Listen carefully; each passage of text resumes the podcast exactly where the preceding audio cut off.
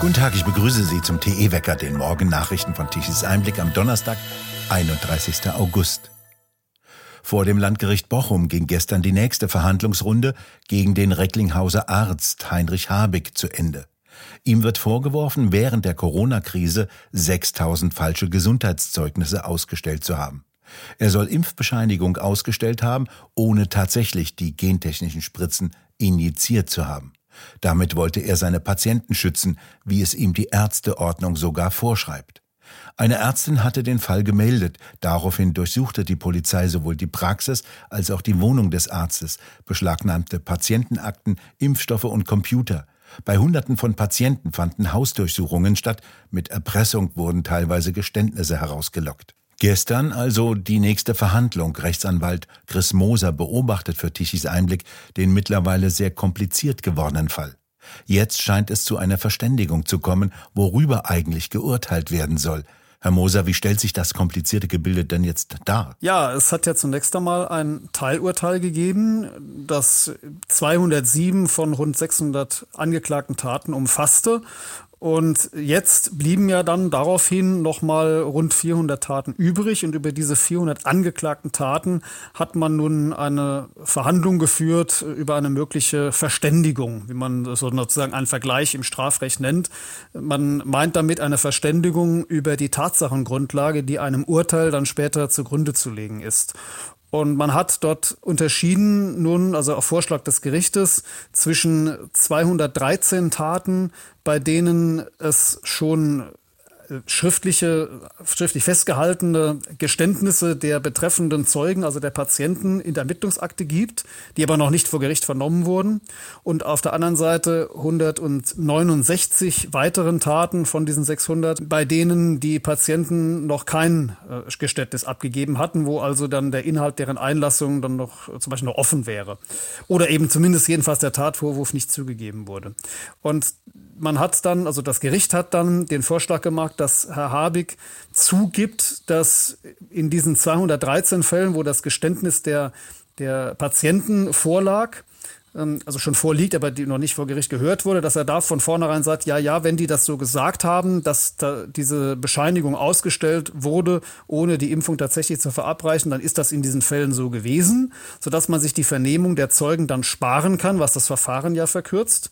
Im Gegenzug hat das Gericht dann gesagt, dann werden die anderen 169 Taten, bei denen man noch äh, keine konkreten äh, Einlassung hat oder jedenfalls noch erforschen müsste, werden dann eingestellt. Und wegen dieser Taten für die äh, Habig dann also ein ähm, Geständnis abgeben sollte. Äh, diese 213 also sollten dann zusätzlich zu den im Teilurteil bereits enthaltenen zwei Jahren und zehn Monaten Haftstrafe nochmal wenige Monate dazukommen. So hat das Gericht sich noch etwas unklar ausgedrückt. Muss man also noch sehen, wie viele das dann sind. Und ja, mit diesem, mit diesem Angebot wäre dann das Verfahren, soweit es also diese angeklagten 600 Taten betrifft, erledigt. Jetzt sind natürlich noch von den 6800 Fällen, die man wohl festgestellt hat anhand der Patientenunterlagen, noch 6200 Fälle ja übrig, die gar nicht Gegenstand der Anklage waren. Dazu ist sich nicht konkret geäußert worden. Es läuft aber wohl darauf hinaus, dass dann diese Fälle gegenüber Herrn Habig jedenfalls nicht mehr verfolgt werden.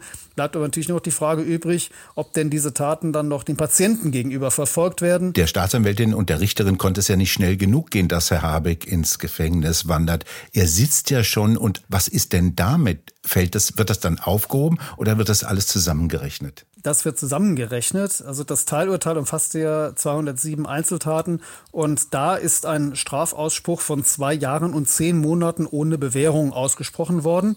Und das, was jetzt züglich jetzt bei den 400 Taten verhandelt wurde in der Einigung, das kommt dann obendrauf. Ja, deshalb sagte ich also zwei Jahre, zehn Monate aus dem Teilurteil und nochmal ein paar Monate, wie das Gericht sich also ausgedrückt hat, wegen der 213 Geständnistaten äh, aus den übrigen ähm, Einzelfällen, die jetzt noch Gegenstand des noch anhängigen Verfahrens sind. Jetzt ist es natürlich so, dass Herr Habig ja in Untersuchungshaft sitzt, also seit Mai letzten Jahres, seit über einem Jahr.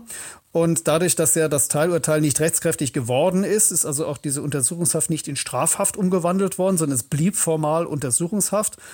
Die dauert ja nun eh schon zu lange, das ist klar, ja, aber im Rahmen dieser Einigung steht nun also auch die Entlassung von Herrn Hardig aus der Untersuchungshaft im Raum. Ist also äh, so besprochen worden, dass es auch passieren soll. Er soll dann, wenn das Urteil über diese, diese äh, rund 400 Taten dann noch zusätzlich verkündet wurde, aus der Haft entlassen werden gegen Meldeauflage und Abgabe seiner Ausweispapiere.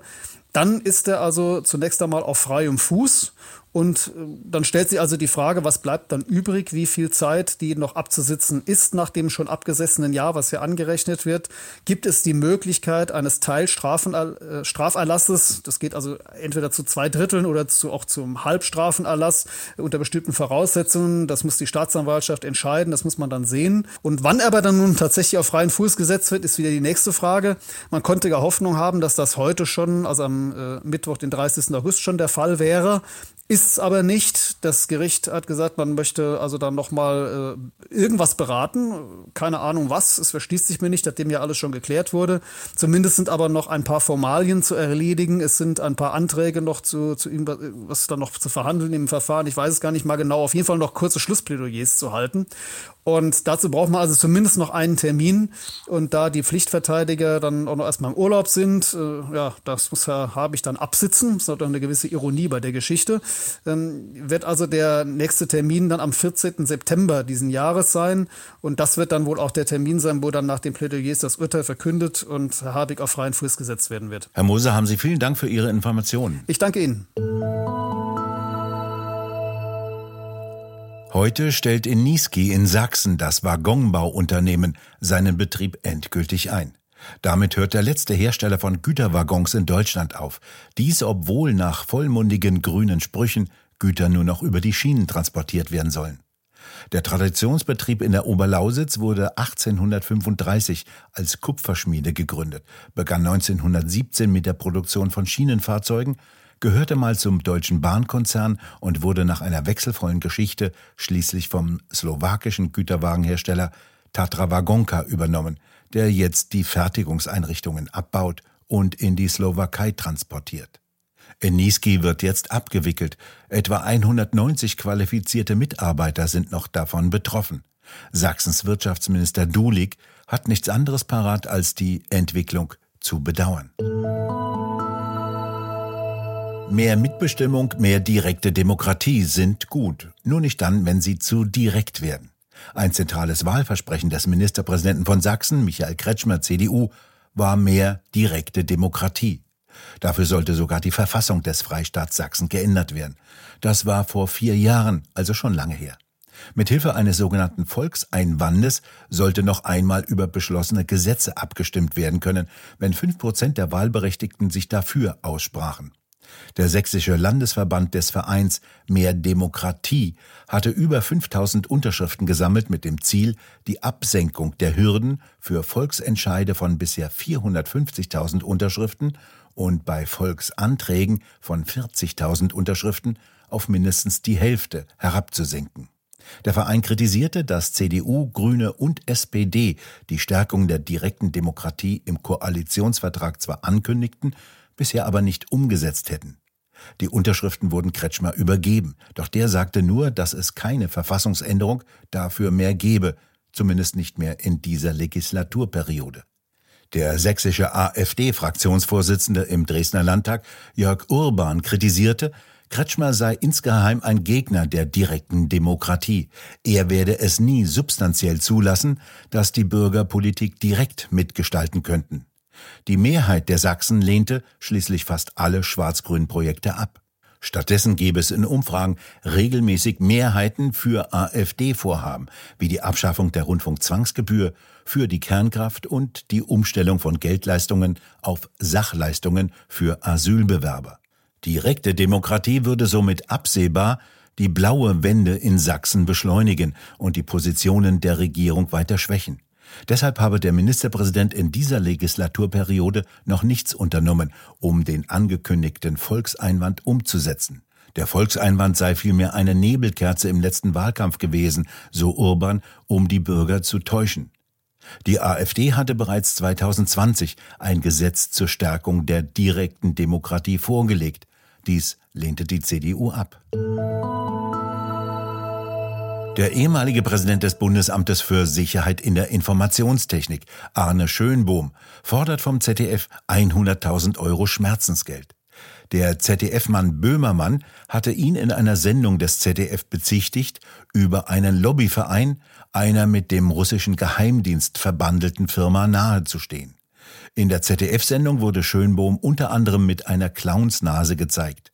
Böhmermann sagte dazu Cyberclown. Die derzeitige Innenministerin Faeser warf daraufhin Schönbohm mit sofortiger Wirkung raus, ohne die Zweifel an den Vorwürfen, die unmittelbar nach der Ausstrahlung der ZDF-Sendung aufkamen, zu prüfen. Es stellte sich heraus, dass davon nichts stimmte. Schönbohm begründet seine Forderung mit schweren Persönlichkeitsverletzungen. Die ZDF-Sendung sei eine der schmutzigsten Denunzierungen, die jemals ein öffentlich-rechtlicher Sender begangen habe. Schönbohm behält sich weitere Ansprüche auch gegen ZDF-Moderator Böhmermann vor. In Magdeburg randalierte schon wieder ein Asylbewerber, ein 37-jähriger Bewohner aus dem afrikanischen Benin, der Gast in einer Asylunterkunft in Magdeburg war, tobte aggressiv vor dem Rathaus Magdeburgs herum. Wie ein Polizeisprecher sagte, musste zur Unterstützung des Rathauspersonals der ordnungsamtliche Außendienst und dann die Polizei hinzugerufen werden. Die führte ihn dem Amtsgericht Magdeburg vor, wo ein Richter Verhinderungsgewahrsam anordnete.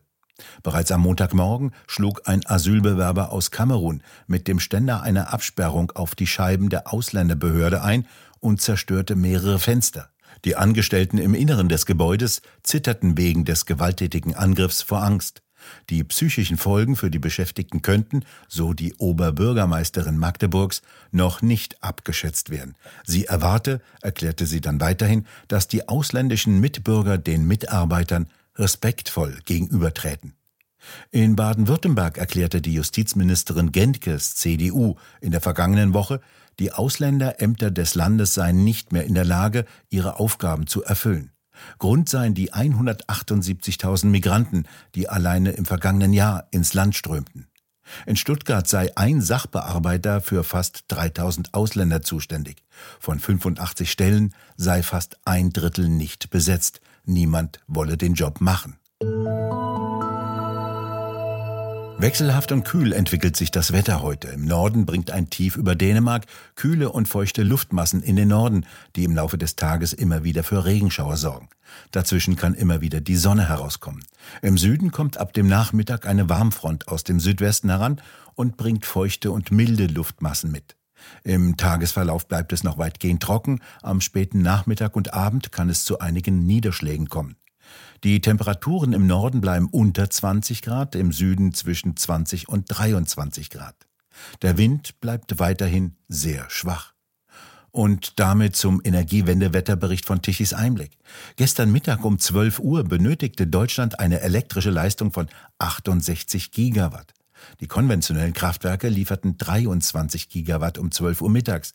Die Photovoltaikanlagen, laut Daten der grünen Agora Energiewende.de, zur Mittagszeit um 12 Uhr lediglich 26 Gigawatt, noch nicht einmal die Hälfte des Bedarfes. Die Nachbarländer konnten um 19 Uhr fast 10 Gigawatt an elektrischer Leistung liefern, wieder zum horrenden Preis von rund 170 Euro pro Megawattstunde. Sonst wäre es abends dunkel geworden in Deutschland, wie das übrigens in vielen Gemeinden bereits der Fall ist. Die müssen ihre Straßenlampen abends ausschalten, weil sie sich die Stromkosten nicht mehr leisten können.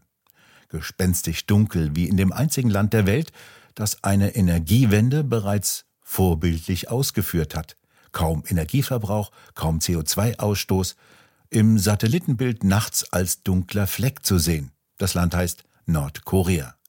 Wir bedanken uns fürs Zuhören. Schön wäre es, wenn Sie uns weiterempfehlen. Weitere aktuelle Nachrichten lesen Sie regelmäßig auf der Webseite tichiseinblick.de und wir hören uns morgen wieder, wenn Sie mögen.